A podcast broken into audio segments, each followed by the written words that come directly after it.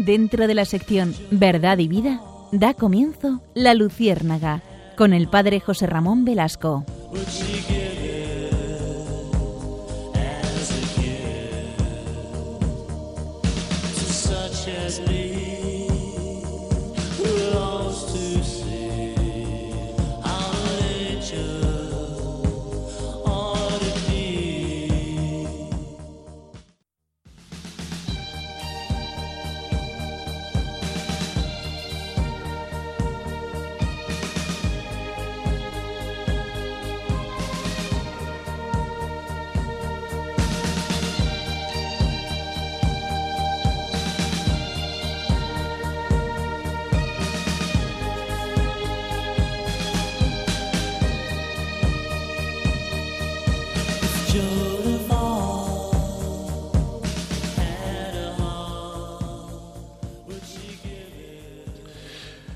Corrían los primeros años del siglo I.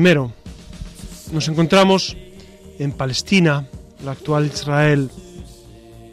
Seguramente que a ustedes les suena muchísimo el nombre de Juan, Juan el Bautista, que no es cualquier santo, pues de él dijo nuestro Señor, en verdad os digo que no ha surgido entre los nacidos de mujer uno mayor que Juan el Bautista aunque también dijo, sin embargo, el más pequeño en el reino de los cielos es mayor que él, lo cual puede interpretarse de distintas maneras, pero eh, no nos vamos a entrar en esto, sino quién es Juan el Bautista y por qué nos detenemos en él hoy. Pues eh, Juan el Bautista, eh, el dato puede ser que, que, viviera con los esenios en el mar muerto, que algunos exegetas van por ahí, es verdad que, bautizó o que tenía ese rito de bautismo en el, en el río Jordán, donde actualmente está Jericó, y se visita desde el lado de Jordania eh, en la actualidad. Pero, ¿y por qué murió Juan el Bautista? Pues ustedes recuerdan el, pasaje. El pasaje es clarividente. Herodes se deja seducir por aquella mujer que baila Salomé y, y por Herodías que le dice, bueno, pues entrégame la cabeza de Juan el Bautista. Y, eh, por decir la verdad, por haber dicho a Herodes precisamente que no podía vivir como estaba viviendo, ah, finalmente fue decapitado. Es verdad que la verdad en ocasiones ofende al que vive en la mentira y en el pecado, y proclamarla conlleva un peligro evidente, cuando el acusado tiene entre sus manos la espada, la metralleta o el boletín oficial del Estado, por ejemplo. La escritura afirma que la Iglesia es columna y baluarte de la verdad. A eso aspiramos. Nosotros no tenemos la verdad, la verdad nos tiene, la verdad nos posee, la verdad nos cobija. Esto es lo interesantísimo de nuestro programa y de, nuestro desarrollo de hoy. Y, y no de cualquier verdad, es la verdad que nos salva, que es Jesucristo.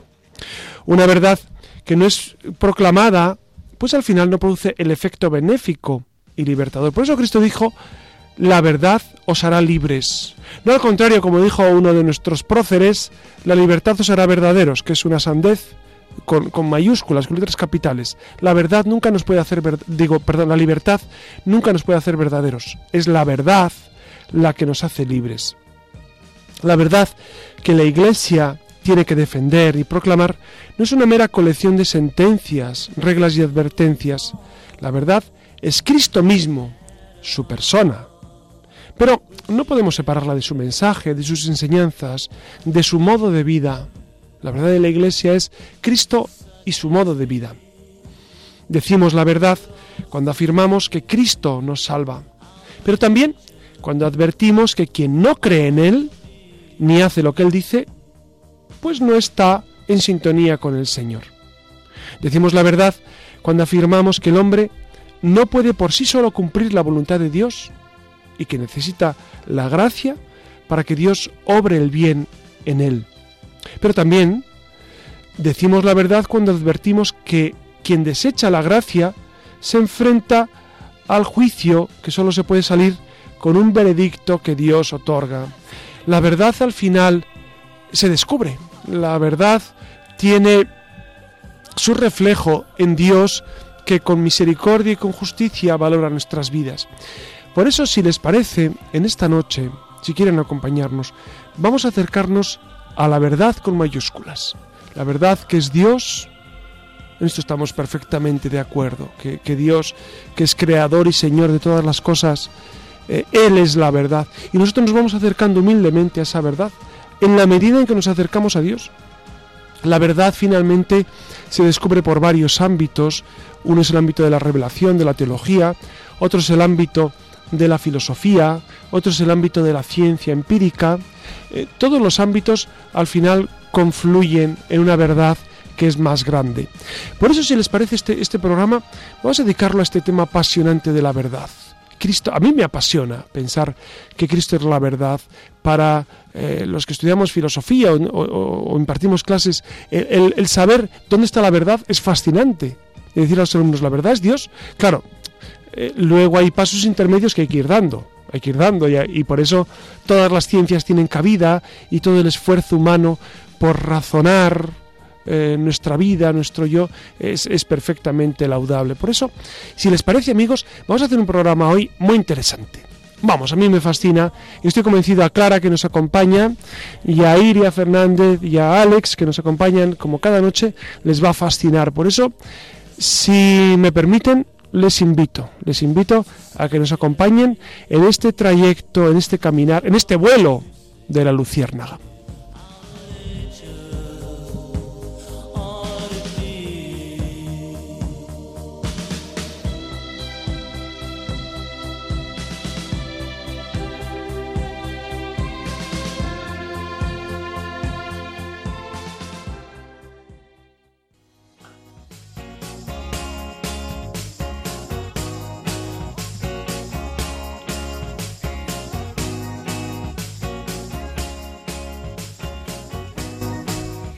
Javier Fariñas es profesor de comunicación en la Universidad CEU San Pablo.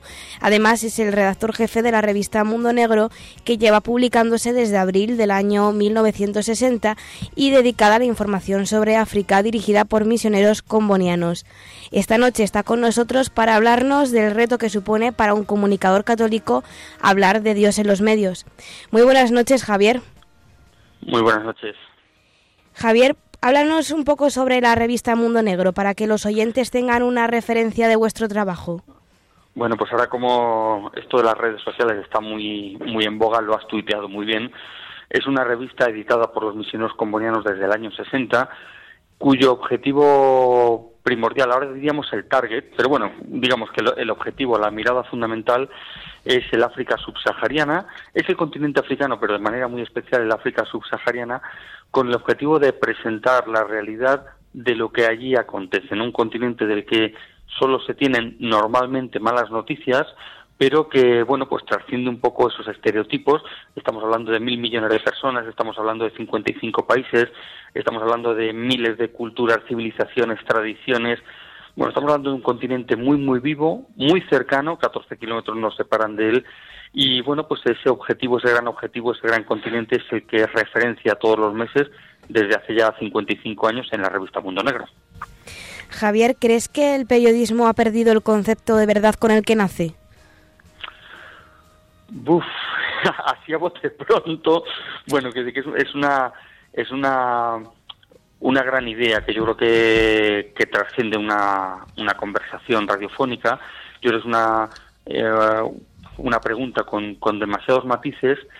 Lo que sí que percibo, esto es una opinión muy muy personal, es que quizá el periodismo lo que de antemano ha perdido es eh, en buena medida, en buena medida, la referencia de servicio público. Yo creo que estamos ante, ante un periodismo muy de declaraciones, ante un periodismo de confrontación, ante un periodismo sensacionalista, ante un periodismo que, que paga quizás demasiados peajes, vamos a decir así, de los poderosos, así en general, ¿no? No, no solo hablamos de, de la clase política, que también, también de los grandes grupos empresariales que a su vez condicionan el, funcionamiento de los medios.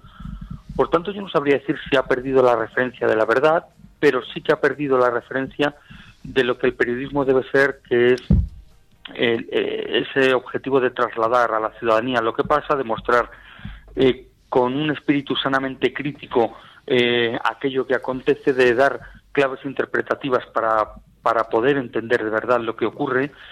Entonces, la verdad, bueno, pues así en mayúsculas, no lo sé, pero yo creo que sí que ha perdido buena parte de la esencia de lo que debería ser, ¿no? Todo eso mezclado con ese pseudo periodismo que llena también demasiados minutos de, de la televisión especialmente, pero también de, de la radio y de, y de la prensa escrita. Javier, buenas noches. Soy José Ramón, el director del programa. Buenas noches. Eh, verás, yo tengo con, con Mundo Negro un, un, una pasión desde, te voy a comentar, desde, desde, yo soy sacerdote desde hace unos cuantos años y mi vocación nació en mi familia y nació también en Aguiluchos. Hombre, y entonces, y entonces, de hecho yo quise ser misionero comboniano en, en una etapa de mi vida. Luego, por circunstancias de la vida, pero, pero ese anhelo de, de, de África, de, de las... De, de, hecho, ahora hay un superior general que es africano, ¿verdad? De los Sí, misioneros el, combonianos. africano superior general de la Claro, claro, es fascinante, es fascinante, ¿no? Entonces, para mí, e- este mundo de, de, las publicaciones de África, creo que, que la revista Mundo Negro es de lo mejor, y, y- leo mucho de- sobre, sobre este tema, eh, es de lo mejor que se edita sobre África. Es, es una información veraz, que Muchas te gracias, puedes fiar, que te puedes fiar. A mí me fascina, me fascina leer la revista, ¿no? Pero, pero y- y- imagino, imagino que, que, que- que se- que será complicado, ¿no? Porque tendréis presiones, porque a veces cuando leo los artículos digo, "Eh, este, este, este periodista que lo ha escrito se juega el tipo, porque a veces hay afirmaciones eh, contundentes sobre, sobre países, sobre gobernantes. Es decir, defender la verdad para un periodista en África, supongo que, que- que será un reto, ¿no? Será, será como un proyecto que tenéis ahí muy en el corazón, ¿no? Bueno, yo llevo poquito tiempo todavía. Llevo dos años y medio prácticamente en, en la revista, dos años como redactor jefe. Y bueno, yo a mí no me gusta hablar de, de periodismo africano o de periodismo sobre África que de periodismo deportivo, periodismo cultural o periodismo de, de economía. Yo creo que, que hay David Randall decía que hay dos tipos de periodismo, que es el buen periodismo y el mal periodismo, y ambos son universales, ¿no? Entonces, yo no, no sé, yo no he trabajado nunca en un, en un gran medio, o sea, no he trabajado en una radio generalista, no he trabajado en una radio eh, de eh, índole de ámbito nacional, ni en una televisión de ámbito nacional, ni en un gran periódico de ámbito nacional. Mi desempeño profesional ha ido por los pequeños medios locales, luego durante 10 años en una organización de ayuda internacional, de ayuda al tercer mundo de ámbito internacional, y digamos que ahora ya aterrizo en la prensa, que es mi verdadera pasión, en una revista muy veterana, muy seria, muy rigurosa como El Mundo Negro, intentando mantener ese, ese, ese listón y, e intentando mantener pues que vosotros sigáis apasionados no con la revista sino con el continente africano que yo creo que es la, el principal objetivo no entonces yo cuando llego a Mundo Negro me encuentro que en el panorama mediático nacional mundo eh, el mundo negro al que se refiere nuestra revista o sea la África subsahariana es menos que una nota al margen es menos que una nota al margen yo me encuentro con que muy pocos medios, con muy poca insistencia y tan solo cuando hay tragedias humanitarias, cuando hay eh, hambrunas, cuando hay enfermedades, cuando hay guerras o golpes de Estado, aparece y de manera muy, muy, muy somera en el ámbito de los medios de comunicación. Por tanto, el reto es presentar el continente africano y, y yo no digo yo hasta ahora, hasta el día, hasta estos primeros días de octubre del año 2015, yo no he recibido ningún tipo de presiones, ni en la revista se han recibido presiones. Entonces, yo entiendo que la gran presión que tenemos no es la que otros desde fuera nos puedan poner, sino el compromiso que tenemos nosotros por presentar el lado oscuro del África negra, que existe, que es real. O sea, a ver, el mundo negro tampoco es Alicia en el País de las Maravillas, Claro. para entendernos, ¿no? O sea, no, no vamos a decir que, que África es, ¡ay, qué bien, tu alegría es un, un parque temático para los niños! No, no lo es, porque hemos tenido y todavía tenemos una epidemia del ébola sin controlar, aunque en vías de controlar. Hemos tenido un golpe de Estado en Burkina Faso hace cuatro días. Sudán del Sur vive una guerra silenciada desde hace dos años prácticamente. En el Congo se han sucedido guerras eh, con un matiz muy muy muy diverso, pero que han provocado la muerte de 4 o 5 millones de personas, 4 o 5 millones de personas en los últimos 20 años. Decir Sí, que sí. África es un paraíso, no, no, pero tampoco decir que África es una tormenta de malas noticias. La, la verdad es que Mundo Negro, Mundo Negro ha puesto, ha puesto a África en, en el mapa, es evidente lo que tú decías, ¿no? Y mucha gente nos hemos acercado a África con, con cariño a través de Mundo Negro y eso es una y, es un servicio a la verdad que habéis hecho que, que es encomiable, ¿no? Eso, pero, pero yo lo que, que si no, en la revista no somos mucho de, porque no lo somos de verdad, o sea, esto no es una frase hecha en un tópico, no somos de ponernos medallas, porque no forzamos la situación, intentamos presentar el África real. O sea, por ejemplo, para, para el mes que viene, para el mes de noviembre, pues estamos trabajando en un reportaje muy duro sobre la violencia sexual contra mujeres en el Congo, que es una realidad horrible, horrible. Pero frente a eso, pues también vamos a presentar las tradiciones funerarias de un pueblo, el, el pueblo asántico, con una tradición funeraria muy rica, con muchos matices. Vamos a hablar también del análisis que realizamos desde Europa a nivel geopolítico de lo que es el continente africano. En definitiva, diversos matices de un África que es muy real en el día de hoy. Entonces, mm, sin ponernos medallas, entendemos que ese es el gran servicio a la verdad, que a la verdad y, a los hechos que podemos hacer desde Mundo Negro, sin forzar, pero también presentando los matices que en otros lugares ni siquiera aparecen. Yo creo que, África existe, es un continente mil millones de personas que tenemos prácticamente silenciados. Entonces, si estamos hablando de verdad, yo creo que esa es la gran referencia a decir que existe otra verdad junto a la verdad que habitualmente se cuenta en los medios. Javier, yo personalmente como futura periodista católica, pues se me hace muy difícil poder comunicar a Dios a través de los medios, pero sé que es un deber que tenemos los cristianos. En este caso, mm, dinos brevemente cómo crees tú que se puede dar a conocer a Dios en una sociedad que está tan secularizada. Bueno, yo personalmente por la por mi trayectoria personal y profesional mm, creo que el prójimo nos muestra mucho a Dios el próximo yo soy muy muy de, ejemplos, muy de ejemplos. Y yo personalmente el, el, primer y hasta ahora único viaje que he realizado al continente africano, a la África subsahariana, fue el año pasado a Ruanda y Burundi.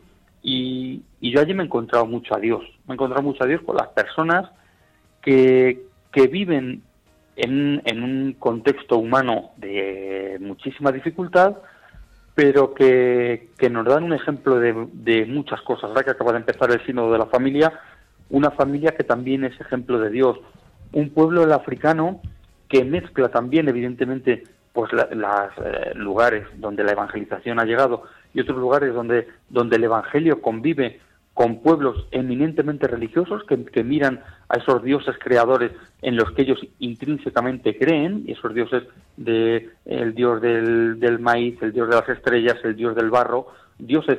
El, pueblo africano tiene un concepto eminentemente religioso, ellos creen en un dios creador y todopoderoso eh, que, que, convive en muchas ocasiones con el evangelio que han llegado misioneros de, que han llevado misioneros de todas partes para ellos, yo, una de las cosas que a mí más me han impactado de esa África negra que conocí en Ruanda y Burundi, ellos, para ellos no se concibe la figura del, ateo o del agnóstico. O sea, tú puedes, puedes ser católico, puedes ser musulmán, puedes ser puedes creer en los dioses de, la naturaleza, en, esos dioses ancestrales en los que ellos creen, dependiendo de por qué lugar te muevas, porque dependiendo también, pues si vas al norte de Nigeria o si vas a, a Etiopía, Somalia, depende un poco de la tradición y de dónde haya llegado o no el Islam, el Evangelio, dependiendo un poco de eso, pero lo que ellos no conciben es que no creas, eh, que no creas en Dios. El, el, el, sentimiento religioso de ese pueblo, así en general de ese pueblo africano, es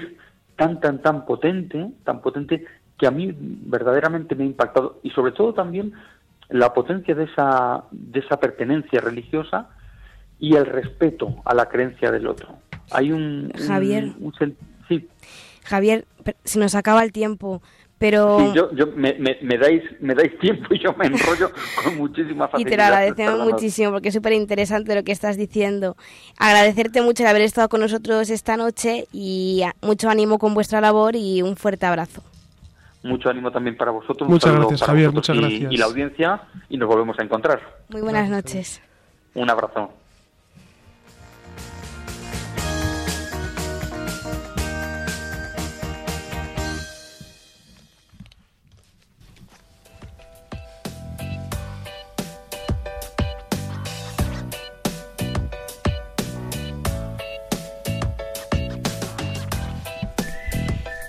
Buenas noches de nuevo. Aquí continuamos siendo filosóficos y continuamos con el apasionante mundo de la verdad y como siempre pues arrancamos. Arrancamos con un poquito de etimología como a nosotros nos gusta porque no sé si saben de dónde procede la palabra verdad.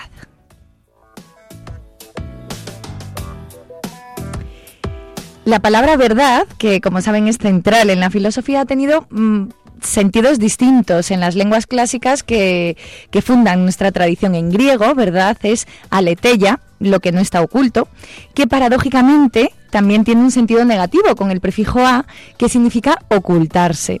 Los latinos, en cambio, se referían a la verdad de las palabras y las personas. Inicialmente, en lugar del sustantivo abstracto veritas, se usaba el adjetivo verus, que designaba las palabras o a las personas firmes, que podían ser puestas a prueba o sometidas a juicio.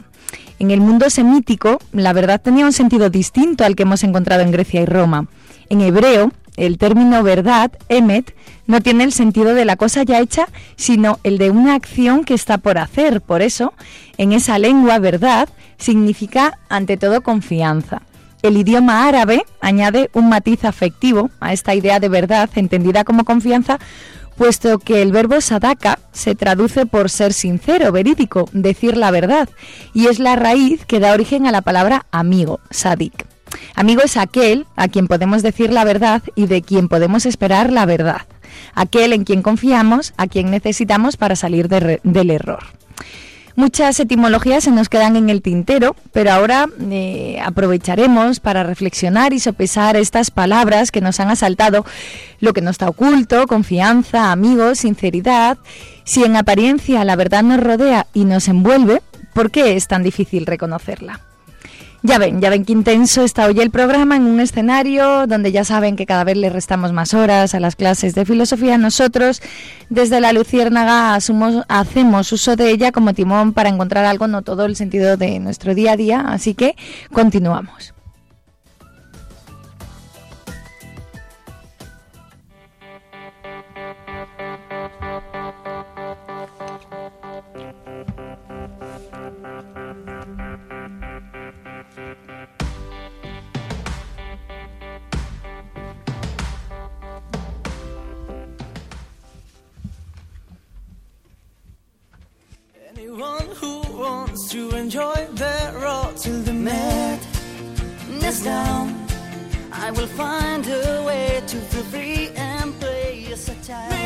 Estamos escuchando al grupo Aurin con su canción Last Night on the Earth, que trata sobre todo aquello que necesitamos expresar y que por algún motivo no hemos tenido ocasión de hacerlo.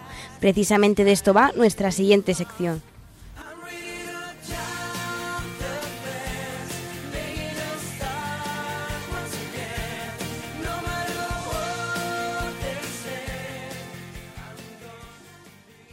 Muy buenas noches. Comenzamos Destellos en la Red, un apartado en el que queremos que seáis los oyentes los protagonistas en aquellos temas que más nos interesan y que están a la orden del día. Desde la Luciérnaga os invitamos a comentar, opinar y preguntar a través de la red todo aquello que os inquiete y sobre lo que necesitáis que os respondan, pues será el Padre José Ramón quien con sus respuestas ilumine vuestras dudas. En unos instantes vuelvo al tema de las redes. Hoy vamos a tratar de definir la cuestión de afirmar que algo es verdad. Podemos para ello remitirnos a una serie de cuestiones de las cuales la historia de la filosofía se ha ocupado en distintos momentos. ¿Qué afirmamos cuando decimos que algo es verdad? La forma más cercana de comprender la verdad para nuestra vida diaria es la de correspondencia, que está vinculada con la realidad. La historia de esta forma de comprender la realidad se remite a Aristóteles. Decimos que algo es verdad, por ejemplo, cuando alguien esboza el enunciado llueve y nos asomamos por la ventana constatando que es verdad. Disponemos de dos grandes herramientas para acceder a esa realidad, la lógica, que sirve para organizarla y hacerla así manejable, y el lenguaje para hacerla sólida y poder compartirla.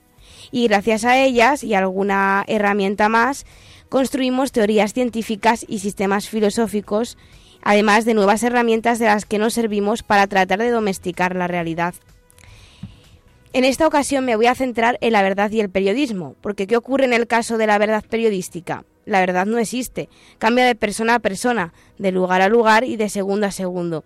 Los periodistas somos formados con la supuesta responsabilidad de transmitir a la sociedad la verdad de los hechos relevantes.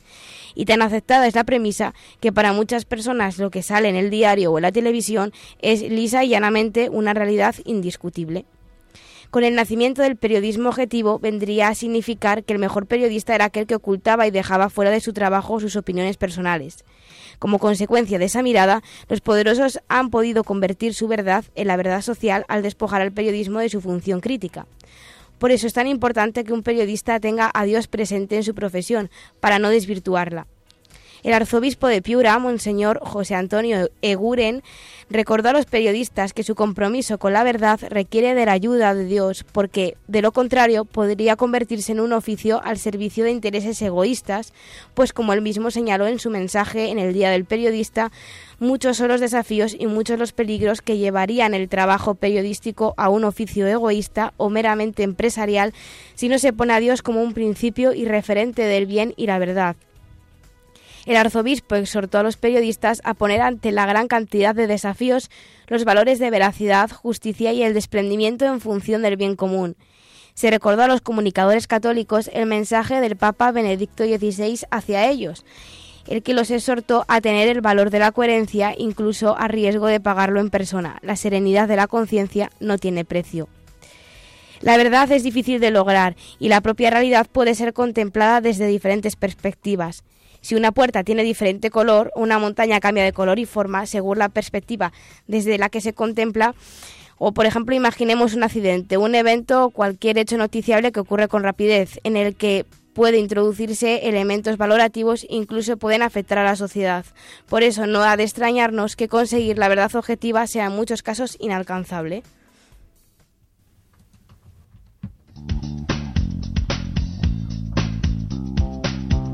Y ahora sí, queridos oyentes, pasamos a las redes. Durante toda la semana nos habéis dejado opiniones y preguntas de todo tipo. Por correo electrónico, Marta García nos plantea la siguiente cuestión. ¿Cuáles son los criterios a partir de los cuales podemos determinar que algo es verdad? Marcos Torres quiere saber si ha dejado de tener validez la veracidad como límite intrínseco del derecho a la libertad de expresión y por vía Twitter, Pródigo nos pregunta si la verdad por definición es una, ¿por qué el hombre desiste en su búsqueda y se conforma con verdades relativas? Y yo me, me, pregunto, ante este difícil reto que se nos presenta a los comunicadores católicos, ¿cómo podemos dar a conocer a Dios en una sociedad tan cerrada a Él? José Ramón, ¿tú qué opinas? Bueno, e, e, es, efectivamente son temas mm, muy, muy densos de contenido. Esto lo explico yo en un curso, el tema de la verdad. Entonces explicarlo eh, en unos minutos es harto complicado. Pero podemos referirnos eh, a esa primera pregunta que nos hacía Marta. ¿Cuáles son los criterios a partir de los cuales podemos determinar que algo es verdad? Bueno, vamos a los clásicos. Los clásicos decían que la verdad es una adecuación de la cosa a mi mente. Si hay adecuación, es decir, si la pared que yo veo es realmente del color con el que la veo, eh, entonces estoy en la verdad. Eso es un primer punto que, es bueno distinguir. Luego habrá que ver eh, habrá que contrastar esa verdad que yo entiendo de la realidad, ese, esa, eh, esa verdad objetiva. Hay verdades absolutas. La gente dice, es que todo es relativo. No, no todo es relativo. Que estoy hablando es una verdad absoluta que estoy yo aquí sentado en una silla es una verdad absoluta, que ahora mismo eh, está lloviendo eh, fuera de los estudios es una verdad absoluta. Entonces, hay verdades que son absolutas, no, no, no todo es relativo. Entonces, sí hay verdades sobre las cuales, verdades físicas, por ejemplo, sobre las cuales podemos construir un, un, discurso y verdades metafísicas, porque tiene que haber un porqué de la realidad, un porqué, ¿por qué estoy yo aquí y no más bien eh, la nada. Pues, pues eso es un principio metafísico que es bueno recordar. Entonces, sí es verdad que podemos eh, e, e, entender la realidad, podemos tener un concepto de verdad universal. El problema es que eh, nuestro raciocinio queda muy mermado precisamente por la debilidad de la razón humana. La razón humana tiene muchos, muchas cortapisas y a veces muchos prejuicios, y si nos dejamos llevar por prejuicios, pues no llegamos a una verdad, a una verdad plena, ¿no? Otro, Marcos pregunta si ha dejado de tener validez la veracidad como límite intrínseco del derecho a la libertad de expresión. claro que, es el límite. ¿Cómo no va a ser el límite? Eh, bueno, uno puede decir, decía Wittgenstein, las palabras todo lo soportan. Claro, mm, pero no son verdad. Es decir, uno puede decir lo que quiera, eh, sí en cuanto que, que, uno es, es físicamente libre de decir lo que pero moralmente no. Moralmente yo no puedo mentir, sea periodista o no, no puedo manipular la verdad, no puedo decir lo que se me antoja sobre, sobre distintos temas con el fin de influir en otros. ¿Qué se hace?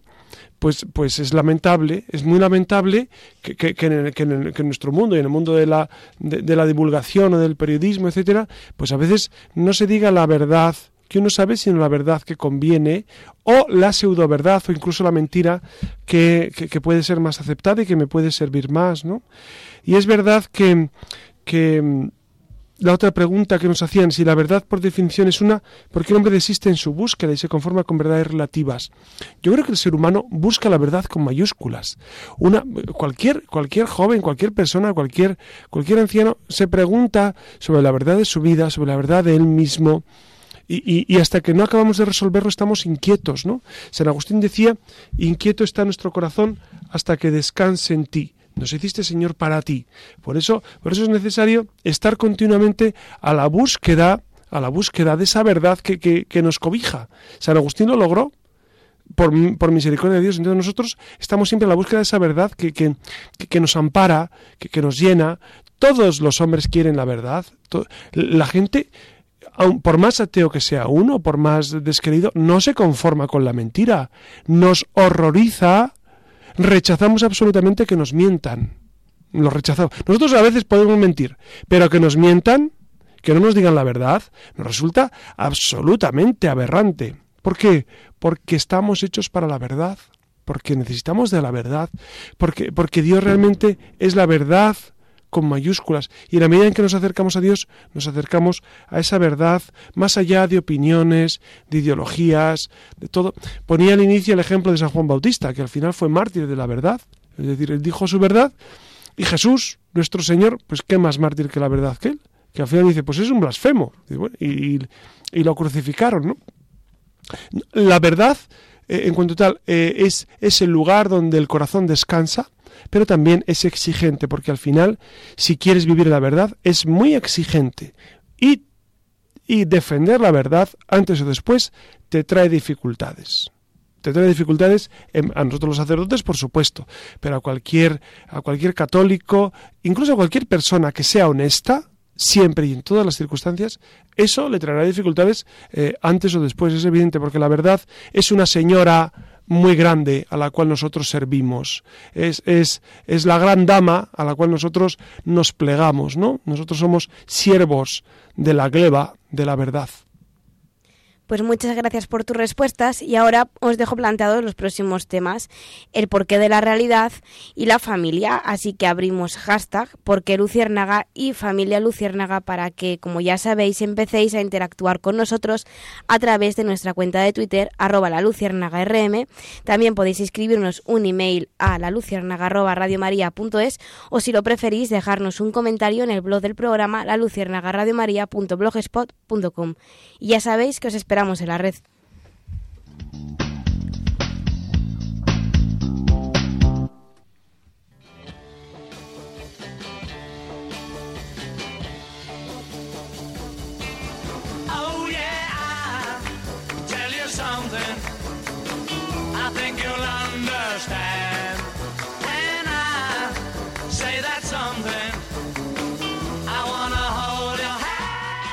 Y buenas noches de nuevo, aquí continuamos y arrancamos ahora con el espacio para la fe y la cultura con nuestra sección de Alas para volar de la maravillosa Frida Kahlo. Y hoy eh, lo que vamos a hacer es abordar unos términos literarios como realidad, ficción y verosimilitud, que son términos necesarios y cercanos también para nuestros oyentes y que también en ocasiones confunden a los lectores y los condenan a la servidumbre de la infamia. Recuerden ya lo que señalaba Platón sobre los poetas, ¿no? Él entendía que había que expulsarlos de la ciudad ideal porque los poetas eran unos mentirosos. Ya fueran inspirados por las musas o no, lo cierto es que no le faltaba algo de razón a Platón con esto del engaño, aunque eh, tal vez donde el filósofo quiso decir embuste se estaba refiriendo a esto de la ficción, quién sabe. Quédense con nosotros, con esta emisora que tiene la mente puesta en Dios, aguarden unos segundos que arrancamos con toda la bondad, la belleza y la verdad de la mano de la cultura, de la mano de la luciérnaga.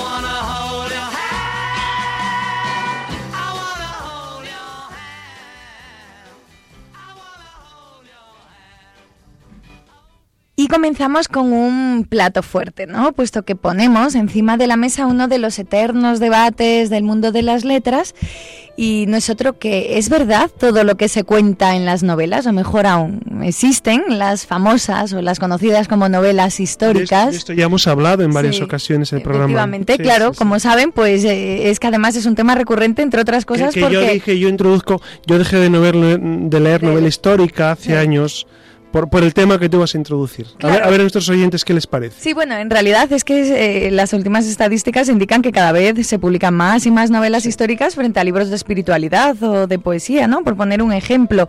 Y, y bueno, el caso es que todavía pues no hemos contestado a esta pregunta, ¿no? ¿Es verdad todo lo que se cuenta en las novelas? Vamos a darle una vuelta de tuerca, aun sabiendo que lo, que lo hacen bajo el epígrafe de novelas históricas, francamente, pues eh, ya lo, como dijimos en su momento, eh, la respuesta es no, ¿no? Y esta afirmación la constatamos como una verdad objetiva, absoluta y universal. De, de hecho, de hecho en, estos epígrafes que ponen, fíjese, en, el Código da Vinci, que fue una novela pseudo, bueno, que, que el- que el autor, eh, Dan, pensaba o, o decía que era histórica, claro, él, él de entrada en la primera página dice todo lo que escribo en esta novela es perfectamente eh, constatable, Constatable. etcétera, etcétera, y luego te das cuenta que esto es mentira, es decir, eh, claro, los autores incluso ellos ellos van con el prurito de, de que son históricos, de que son, pero luego es, es mentira. Nada, es mentira. una falacia, pero por, por varias razones. Primero, fíjense, sin ir más lejos, en el autor.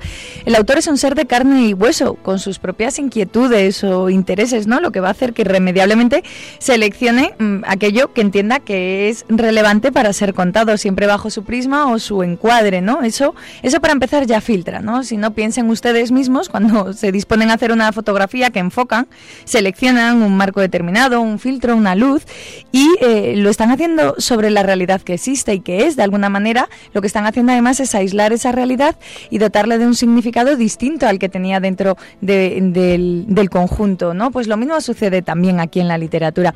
Pero continuemos, por si aún no se han dado por vencidos con este primer argumento y entienden que lo que hace el escritor, que por otra parte ya saben que es una tarea muy loable y comprometida, cuanto menos, es esto de documentarse y buscar y rebuscar en las fuentes, ¿no? Porque efectivamente un escritor antes de ponerse a escribir se documenta, faltaría menos.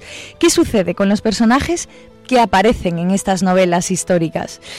Bueno, como saben, tienen que ser aparentemente reales. Eh, esto es, al menos los protagonistas de la acción tienen que haber existido, ¿no? Eh, puesto que de lo que se trata es de relatar algún episodio de su vida o, en al- o de algún momento determinado.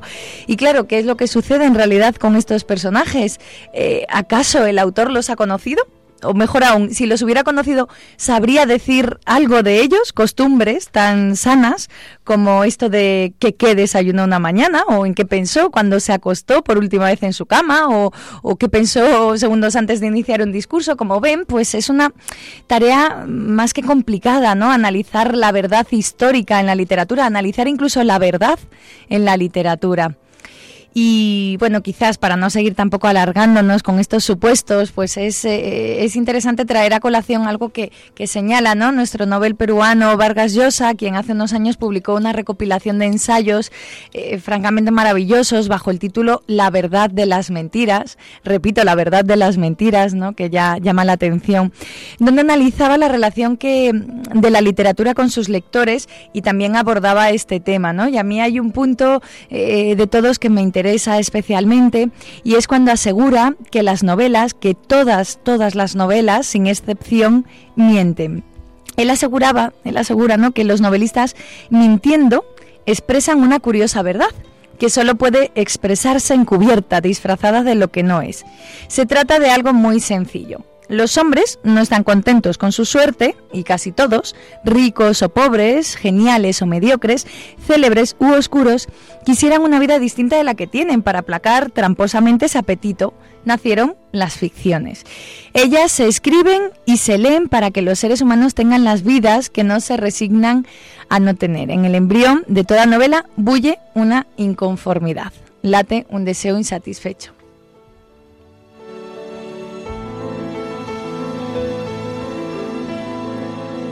No me digan que no es sencillamente sensacional esto que plantea, aunque es verdad que subyacen otros temas menores en estas reflexiones, pero, mm, pero bueno, es, es, en- de alguna manera es la necesidad que tenemos todos los lectores de, de creernos o no, a pies juntillas, la vida de los demás, de recrearlas o de incluso pues hasta vivirla. Eh, ya para terminar, queremos hacer hincapié en un término que siempre pasa desapercibido entre los lectores y no es otro que el de la palabra verosimilitud. Y yo les explico siempre a mis alumnos que una historia no tiene por qué ser real, o- pero sí eh, tiene que ser verosímil, ¿no? ¿Y ¿Qué significa verosímil? Claro. Porque esa, esa palabra es muy interesante. Claro, es complicada, es decir, que se tiene que poder dar para que eh, se inicie la realidad. Es decir, sería un anacronismo, algo no verídico, si emita una persecución de un Tyrannosaurus rex, de pronto algún insensato explorador le suena de repente su teléfono móvil en plena huida. Entonces, pues eh, ya lo ven, no cuela. ¿No? Ese, eso, además de ser un anacronismo, es un hecho no verídico, no se puede dar de ninguna de las maneras. Es como entonces un lector de pronto levantaría la ceja y, y abandonaría la senda de la ficción. Es todo aquello que te saca de la ficción, de lo que de es un pacto de ficción que eh, establece el autor con el y lector. nos tendríamos que conformar con la verosimilitud de la realidad en vez de en vez de saber la verdad de las cosas me, me refiero a la verdad por ejemplo que los que, que los periódicos o los medios Claro. nos, nos comunican porque no, no reflejan la verdad reflejan cuestiones verosímiles que, que bueno son bastante impactantes a nuestra vida pero deberíamos saber la verdad de todo sería posible Claro, nada, aquí estamos hablando de dos cosas distintas. En literatura hablamos de ficción y, y lo que es necesaria es la verosimilitud. La verdad no, pero en cambio eh, todo lo que no es literatura, eh, yo reivindicamos la verdad. ¿No? O sea, serían como los dos planos. La verosimilitud es necesaria solo para el ámbito de la ficción. Y un periódico, eh, ni siquiera por asomo, aunque ciertamente ahora parece que se mueven en los mundos de ficción, pero un periódico reivindica la verdad. No, no, no es necesaria la ficción. Entonces, bueno, pues no les quiero tampoco robar más tiempo con estas reflexiones en voz alta. Por así otra parte, que- Sí, ¿no? claro, porque, Porque nu- nuestros oyentes, que son culturalmente muy avanzados, seguramente que son grandes lectores y, y- y muchas veces se preguntarán, como yo me pregunto, y tú también seguramente, ¿no? Es decir, de todo esto que me están contando, ¿qué es verdad? ¿Qué es ficción? ¿Qué me tengo que creer? ¿Puede, pu- ¿Puedo construir mi vida en base a, unas ideas que, que- que este autor tiene tan interesantes? ¿O tendré que rebuscar y, y hacerme yo un, un backup eh, personal de lo que realmente eh, fundamenta mi vida. Es decir, yo creo que son temas apasionantes claro. estos, ¿no? Y además, sobre todo desde la Luciérnaga, lo que pretendemos es, eh, pues eso, ¿no? Como decía José Ramón, nuestros lecto- nuestros oyentes es eh, gente formada, culta, pero sobre todo que no dejen de lado esa actitud crítica. Sí, ¿no? porque nuestro programa, eh, de hecho ustedes se habrán dado cuenta, ¿no? Los que, el, el- el par de personas que, que nos siguen habitualmente se habrán dado cuenta que, que siempre buscamos esa unión de la cultura con la fe que tiene, eh, eh, está profundamente entrelazada. Entonces nuestros temas siempre van a conectar pues, eso- esos dos ámbitos que, que- que son esenciales. Dios que ha hecho nuestra razón y Dios que ha hecho la verdad, pues es, es menester, diríamos, eh, acercarnos a esa verdad con sencillez de corazón, pero sabiendo que es posible alcanzarla por distintos vericuetos. Claro, y además eh, son unos planteamientos siempre que parten de una exigencia muy grande por parte de nuestros oyentes, ¿no? Y, y de nosotros mismos. Entonces, bueno, pues cuando, ya para terminar, ¿no? Cuando les hablamos de la verdad, aventúrense, aventúrense en esto de la ficción, de la mano de la verosimilitud, no necesariamente de la verdad. Y fuera de ella no, no caigan en la verdad modelada o construida a nuestro antojo. Así que aquí lo dejamos por ahí en cuanto a cultura y fe se refiere. Recuerden que a continuación viene el padre José Ramón con sus leyendas y nos volvemos a encontrar con más arte y más letras, con más cultura en el próximo programa de La Luciérnaga.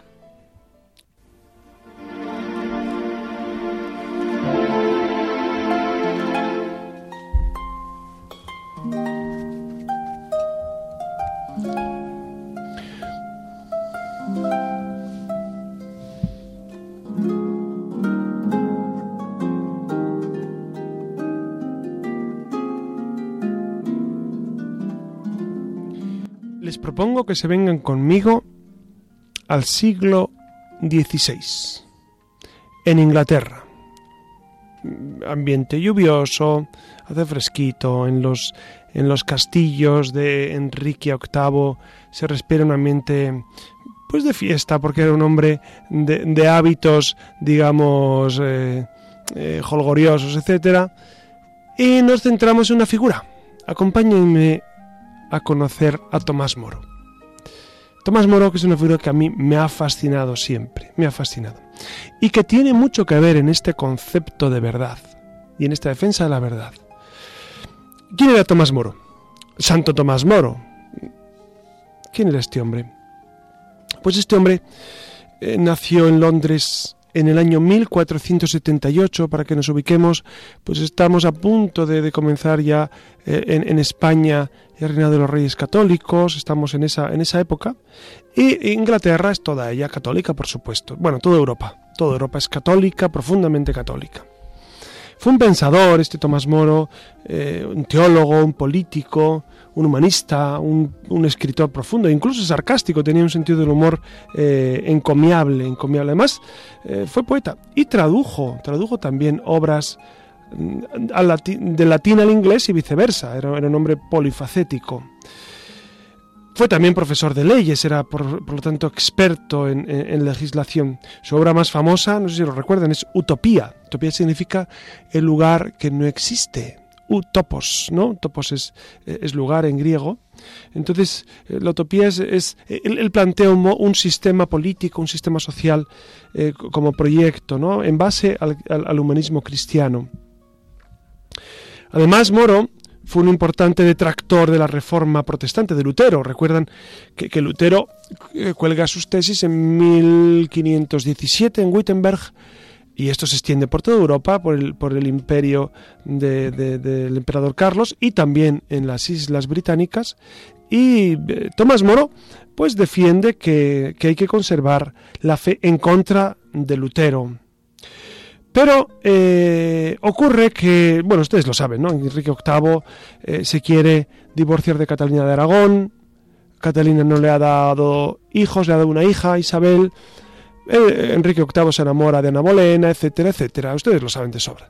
Y, y finalmente Enrique VIII eh, opta por separarse de Roma para constituir una iglesia y por lo tanto eh, conseguir o darse a, su, a, sí mismo ese divorcio. Y entonces en 1535, pues nuestro querido Tomás Moro fue enjuiciado por orden de Enrique VIII, acusándolo de alta traición por no prestar el juramento antipapista frente al surgimiento de la Iglesia anglicana, porque se, se oponía a este, a este divorcio de, de Enrique VIII. Y fue declarado culpable. Él era Lord Canciller, él era el primer ministro de, de, de Enrique VIII, es decir, no, era un cualquiera en el gobierno, era alguien, y, y Enrique VIII le dolió muchísimo que, que, Tomás Moro pues le traicionara. Según Enrique VIII, le traicionó porque no estaba con él, pero Tomás Moro eh, decía que él, él, tenía que estar con su fe. Ah, hay una película preciosa que se la recomiendo vivamente, que es Un hombre para todas las edades, es preciosa, es de los años, yo creo, 80, principios de los 90. Y hay un momento en el que Tomás Moro, cuando un compañero le dice, pero Tomás, ¿qué te cuesta doblegarte y aceptar esto? Y aunque en tu interior pues tú sientas tu vinculación con Roma, pues concédele a Enrique VIII que pues que se divorcie y dile que sí, que está y tú, aunque en tu foro interno y le dice Tomás Moro y cuando yo esté en el infierno por haber sido infiel a mi conciencia, ¿tú me defenderás? ¿Tú estarás a mi lado? ¿Tú serás el que abogue por mí? Evidentemente no. Entonces, eh, Tomás Moro finalmente permaneció en prisión en la Torre de Londres y fue decapitado el 6 de julio de 1535. Y después de él, pues Juan Fisher y otros, otros obispos, otros sacerdotes y otros seglares de, en, Inglaterra que, no se plegaron a, los intereses de Enrique VIII. Fíjense, queridos amigos, que, en nuestro mundo y cada vez más, creo yo, estamos en la tesitura de que la verdad, la verdad con mayúsculas, la verdad de Dios, la verdad que la Iglesia propone, que Jesucristo nos ha propuesto, es menos aceptada, o por lo menos esa sensación tengo yo, que la sociedad cada vez la acepta menos y que cada vez vamos más contracorriente. Y que seguramente no nos tocará, o sí, quién sabe, dar, dar, dar nuestra sangre por defender la verdad, pero, pero cuántas veces nos cuesta eh, incluso un puesto de trabajo por defender la verdad, o nos cuesta un amigo, o nos cuesta eh, el cariño de un familiar porque ya no están tan cercanos, por, por simplemente por afirmar la verdad de Jesucristo, por, por hablar de lo que el Señor nos propone en el Evangelio. Eh, amigos, tenemos que ser valientes para defender la verdad. No es mi verdad, ni la verdad de todo. No, no, es la verdad de Jesucristo expresada en el Evangelio. No es mi verdad. Y entonces con humildad, con cercanía, eh, sabiendo bien lo que decimos, estamos llamados a ser grandes defensores de la verdad, constructores de la verdad, ¿no? A vivir en la verdad, a vivir en la verdad, con caridad siempre. Siempre caridad y verdad van de la mano. Por eso, este programa ha pretendido bucear en este, en este asunto tan, tan interesante, ¿no? De, esa verdad, cómo nosotros podemos conocer una verdad absoluta, cómo el el relativismo absoluto es imposible, es, irreal, eh, y, y cómo, y nuestro mundo relativista pues tiene sus días contados. ¿Por qué? Porque, porque la verdad se nos propone y Dios la impone en la naturaleza. La naturaleza se nos impone tal como es. Por eso les agradezco mucho que nos hayan acompañado durante este rato. La verdad es que pasamos unos ratos muy agradables, para mí son muy agradables, supongo que para ustedes, estén donde estén, en su cama, en su coche, eh, en su habitación con insomnio, estén donde estén, pues yo espero que pasen unos ratos agradables y que, y que incluso que se comuniquen con nosotros. Tenemos, tenemos correo electrónico en, en- si se meten en la página de Radio María, ahí está nuestro correo electrónico, pueden interactuar, algunos si nos preguntan, etcétera, porque es de lo que se trata este programa, de, de, de transmitirles la alegría que supone vivir en el Señor, la alegría y la certeza y el descanso que da saber que vives cobijado en ese gran paraguas que es la gracia y la verdad de Dios. Buenas noches Siria, buenas noches Clara, buenas noches Alexander y buenas noches a todos ustedes. Que tengan muy feliz noche y que descansen. Les ha hablado José Ramón Velasco.